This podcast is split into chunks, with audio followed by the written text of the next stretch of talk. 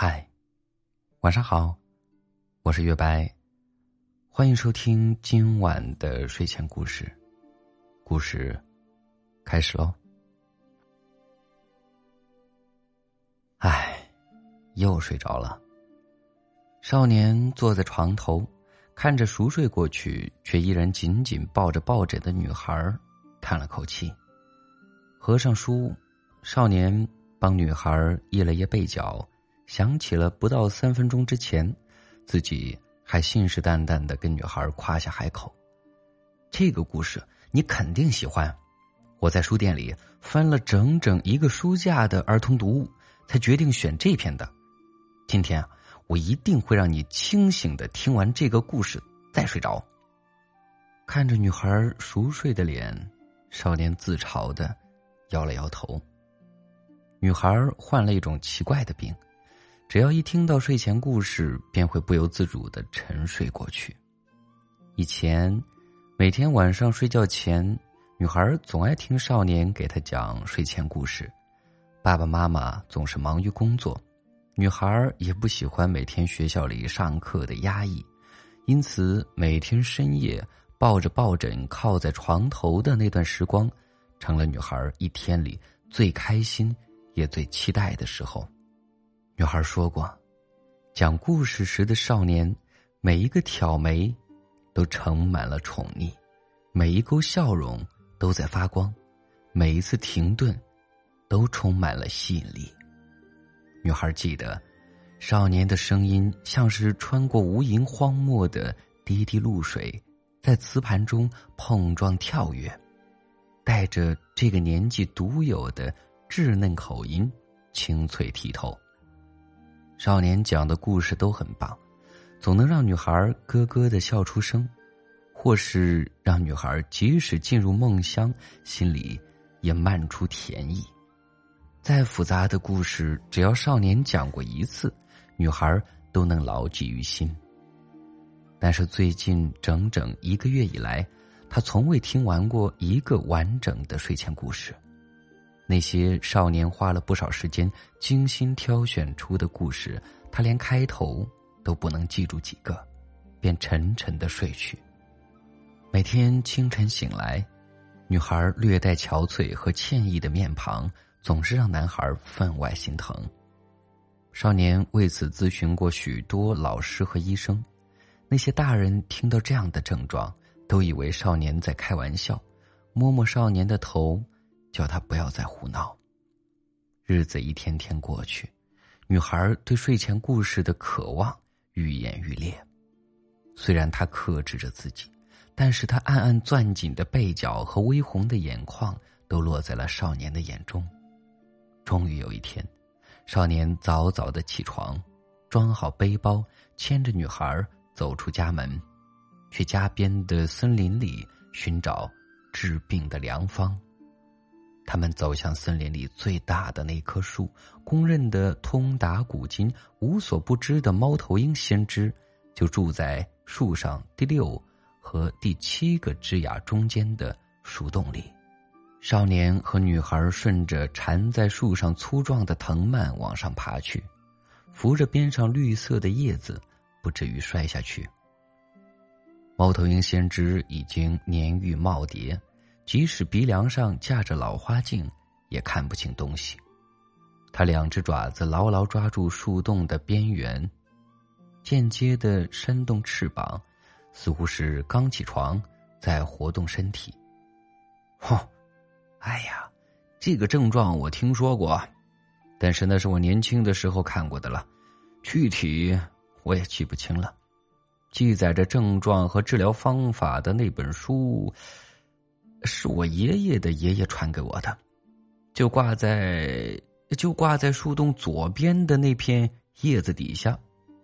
少年眼神亮了，当即便放下背包，拍拍女孩的脑袋，顺着树枝爬了出去。叶子底下密密麻麻挂着许多厚重的书，就像我经常去的那家店里最好看的书架一样。少年心想着。少年的目光在书本之间穿梭，还要时刻注意攀在树枝上保持平衡。哈，我找到了，就是这本。少年飞快的抽出那本厚厚的书，封面上画着猫头鹰一族的解剖图，看起来像一本医学书。心花怒放的少年正想回身把书拿给猫头鹰先知，谁知脚下一滑，连人带书一起掉进了树下的水池里。水池不深，少年扑通落水，溅起的水花惊得一池五颜六色的鱼儿四散逃离。池底泥沙受到搅动，呼的一下升腾起来，吓得池底的寄居蟹一个劲儿往身下钻。女孩和猫头鹰先知津津有味的从树上往下看，看着少年笨手笨脚的跟水池里的原住居民道歉，看少年扶起每一株荷花，把头上的青蛙宝宝摘下来摆在鹅卵石上，把身上的水草扯下来重新给贝壳小姐裹好，那是她的被子。女孩捂着嘴笑起来。猫头鹰先知也哈哈大笑起来，一边笑还一边瞪大眼睛，想看得更仔细一点。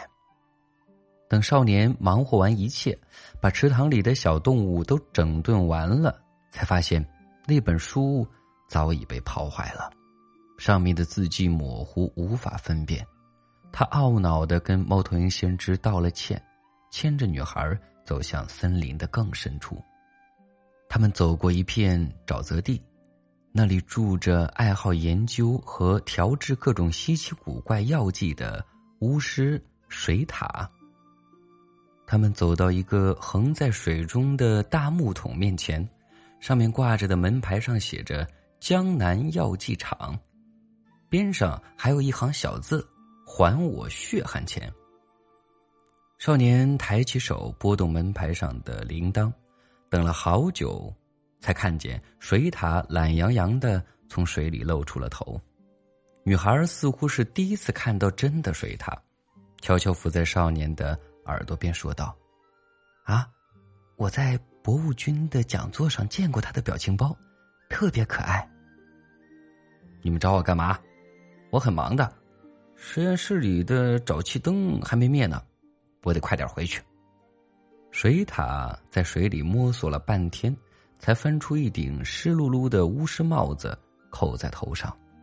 少年说明了来意，水獭巫师皱起眉头，摇头晃脑的想了一会儿，为难的答应他们试一试，搓着爪子头也不回的往水里潜去。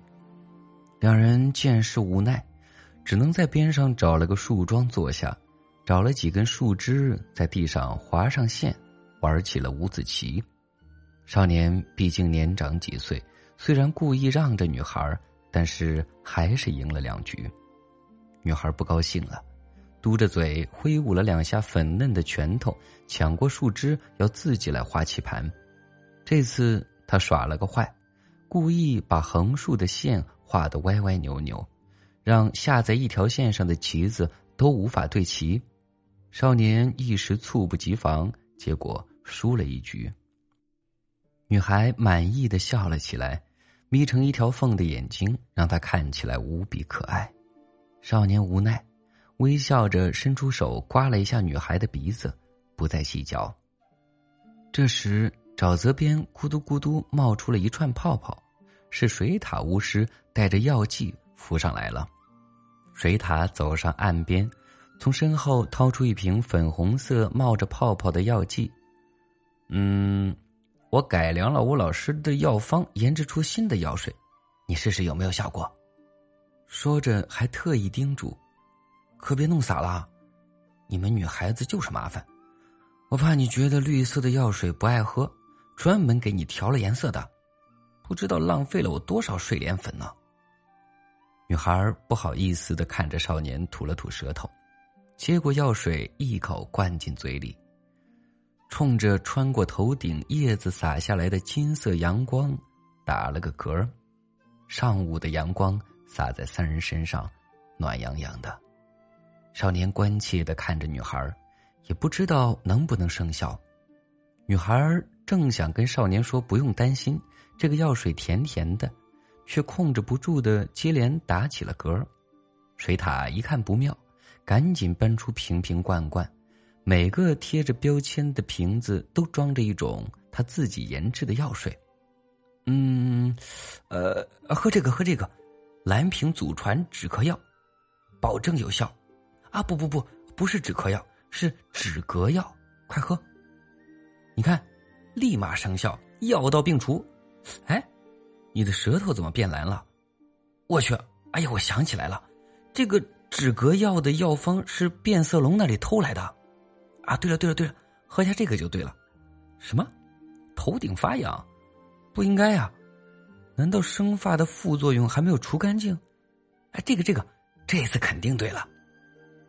一阵手忙脚乱之后，女孩终于恢复了原状，这才有空擦擦汗水的水獭笑着看着少年：“哎，我看你们这也走了不少路了，喝点水解解渴，挺好挺好啊。”喝得满肚子水的女孩哭笑不得，嚷嚷着说。三无商家品质低下，难怪会欠下三点五个亿，倒闭被催债呢。一边揉着肚子，却一边还回味着：“哎，不过你的药剂味道还是挺不错的，草莓带一点薄荷味儿。哎，你要是做成饮料，肯定大卖。”他们继续前进，中午的太阳火辣辣的在头顶高悬。但是道路两旁的树木似乎都特别照顾这对行人，纷纷弯下腰来替他们遮住阳光。绕过了一个小山坡，他们在山坡的背后看见了正在打着太极的老虎大师。传言中，老虎大师的太极，周围动物们日常得了疾病，来这里让老虎大师用太极给他们指点一二，便能恢复如初，还能健步如飞。连上五楼不喘气儿。听闻脚步声，老虎大师迅捷的一个后空翻，跳到两人面前，摆出架势，中气十足的大喝一声：“来者何人？”女孩一时害怕，赶紧扯着袖子想躲到少年身后，却发现少年早已绷紧了身体，伸出右手把他护在身后，青涩的侧脸在这一刻。显得格外帅气。看见两个孩子被吓得不轻，老虎大师赶紧举起了双手，后退一步，憨厚的笑着说道：“嗨，孩子们，别紧张，我刚刚啊，只是开个玩笑。”等听懂了少年的请求，老虎大师抬起爪子挠了挠头，抓出了后颈毛发里的一只狮子，尴尬的说。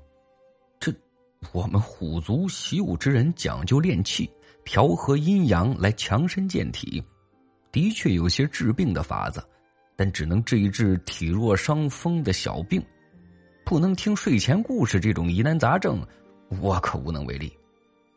少年知道无望，也不好强求，拱手谢过了大师。作为补偿，老虎大师决定教他们两个打一套独门拳法。据说练好了这一套拳法，可以强身健体、上天入地，脚踢钢铁侠，拳打阿凡达，气定心恒，无所不能。两人不好推辞，认认真真的随着老虎大师学了起来。休息的时候，女孩坐在石凳上，撑着下巴看少年和老虎大师聊着天，隐约能听见什么。公司法人人格否认，庭外言论的规制，提单运输的法律适用，什么东西啊？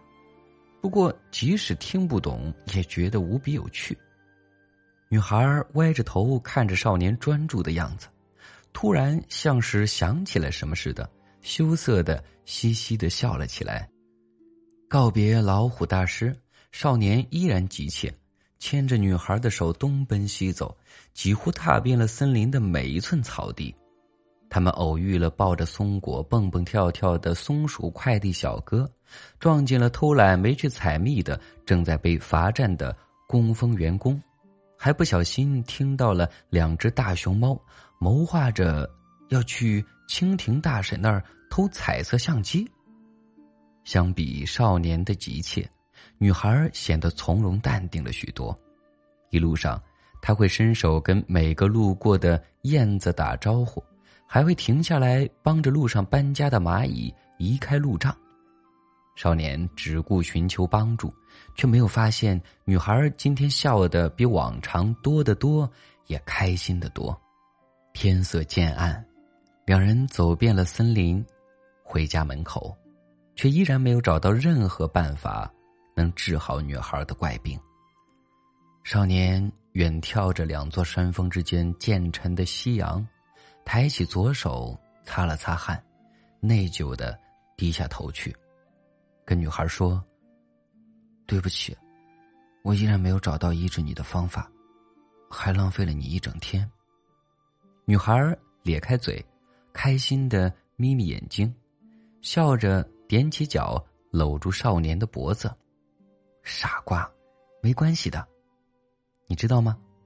今天这一路上，所有的经历，已经是我听你讲过的最好的睡前故事啦。好了，各位宝宝，晚安，好梦。